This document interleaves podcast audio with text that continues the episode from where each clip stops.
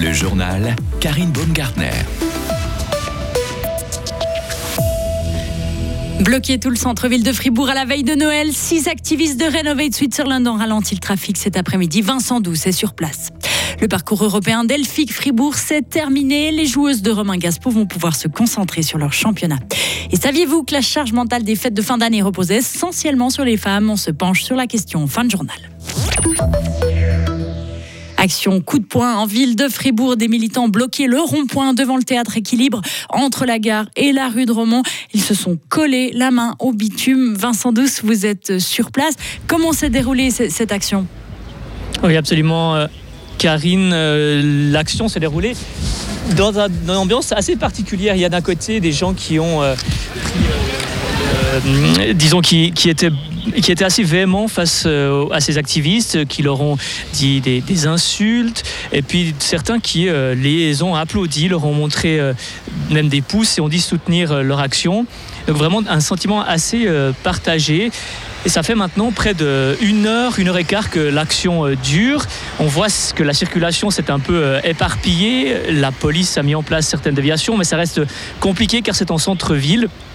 La police qui dit attendre à présent euh, de voir comment la situation évolue et ne pas les enlever euh, de force, pas enlever ces activistes de force. C'est la stratégie qu'on peut ici la police devant moi, à gauche, donc devant le, théâtre de l'équilibre et puis devant le, temple. Les activistes sont eux toujours bien là, posés, collés, avec leurs mains sur le bitume. Certains ont des euh, mailles oranges pour se faire repérer. Et puis on a mis des, couvertures euh, chauffantes sur euh, certains de ces activistes euh, également qui sont toujours sous la pluie. la, pluie vient de s'arrêter, mais ils sont bel et bien mouillés, toujours là. Et donc voilà la situation pour l'instant en centre-ville de Fribourg. Merci beaucoup Vincent. On rappelle la demande de Renovate Switzerland que le gouvernement suisse déclare l'urgence climatique et mette en place un plan pour l'isolation rapide des bâtiments d'ici à 2030. Retrouvé mort dans sa cellule, l'assassin de Lucie s'est probablement suicidé. L'homme de 40 ans a été retrouvé mort à l'établissement pénitentiaire de Lensbourg, en Argovie. Les autorités privilégient la piste d'un suicide. Le détenu y purgeait sa peine depuis une dizaine d'années et ne présentait aucun signe avant-coureur indiquant une intention de mettre fin à ses jours. Pour rappel, ce récidiviste avait tué brutalement la jeune fribourgeoise. C'était en mars 2009, alors qu'elle était jeune fille au père en Suisse allemande. Il l'avait emmenée chez lui, prétextant une séance photo avant de lui frapper la tête et de l'égorger. Le drame avait suscité beaucoup d'émotions à Fribourg et en Suisse romande. Les autorités chinoises s'attendent à un meilleur Noël que les deux derniers. Le niveau actuel des réservations montre un taux d'occupation de 27% des établissements. Les experts s'attendent à ce que les gens réservent aussi à la dernière minute. Et comme l'an dernier, près de deux tiers sont des Suisses contre 10% d'Italiens et un peu moins de 5% d'Allemands. Après l'Église catholique, c'est à l'Église protestante d'enquêter sur les cas de violences sexuelles. Selon sa présidente, les cas sont certainement nombreux. C'est ce qu'a déclaré la pasteur zurichoise à la SRF, à la radio.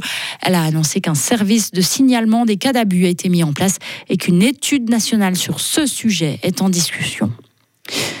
La réforme de l'imposition des entreprises imposée par l'OCDE et le G20 entrera en vigueur le 1er janvier en Suisse. C'est ce que vient d'annoncer le Conseil fédéral. Dès cette date, la Suisse pourra percevoir un impôt complémentaire sur les grandes entreprises. Cette taxation supplémentaire concernera essentiellement les groupes dont le chiffre d'affaires dépasse les 750 millions d'euros. La Pologne est aux côtés de l'Ukraine dans son combat contre l'invasion russe. C'est ce qu'a affirmé le nouveau chef de la diplomatie polonaise qui est actuellement en visite à Kiev pour la première fois. Le but, apaiser les tensions entre les deux voisins. Les relations entre les deux voisins avaient connu un froid ces derniers mois sur fond de disputes commerciales.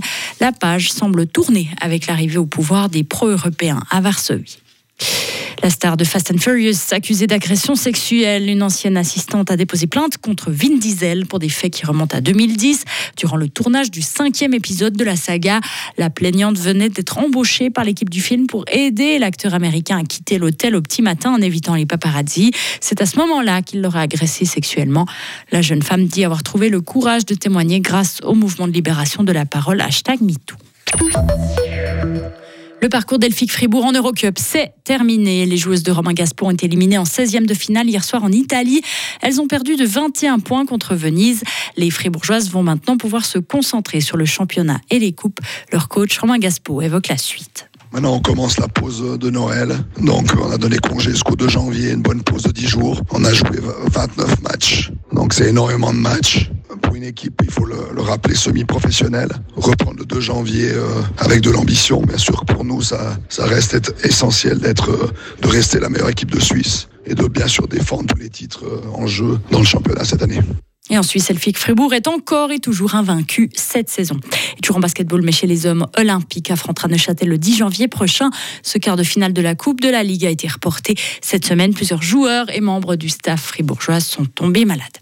Ok, sur classe, Fribourg-Gotteron a réussi à battre Lugano hier soir à domicile sur le score de 3 à 0. Et prochain match des Dragons, ce sera demain en déplacement à Zurich. Et au niveau des finances, le club a réussi à rembourser l'intégralité de son prêt Covid au début du mois de décembre. Annonce faite aujourd'hui. En janvier 2021, Fribourg-Gotteron avait dû emprunter le montant de 3,4 millions de francs auprès de la Confédération. Cet emprunt, conjugué à diverses mesures d'économie ainsi qu'au soutien des fans et des supporters, ont permis au club de traverser la pandémie. Enfin, avez-vous pensé à tout? Une belle table et un bon repas, un beau dessert et des cadeaux surprenants. Selon une étude française, les préparatifs des fêtes reposent en grande partie sur les femmes et les chargent mentalement.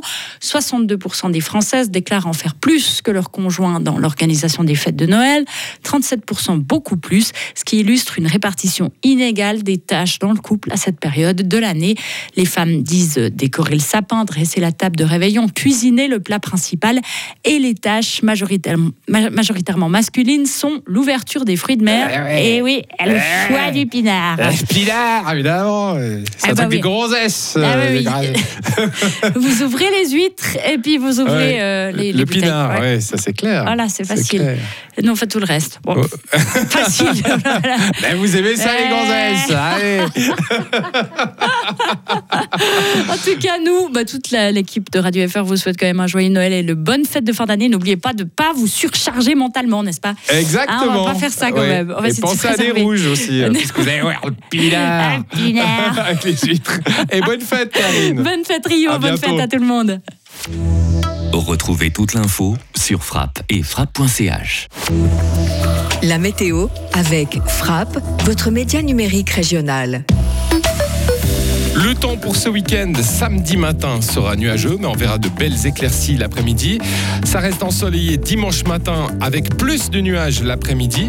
Pour la suite, on attend un temps ensoleillé doux pour Noël. Température de samedi de 5 à 8 degrés, dimanche 3 à 8 et lundi de 5 à 10 degrés.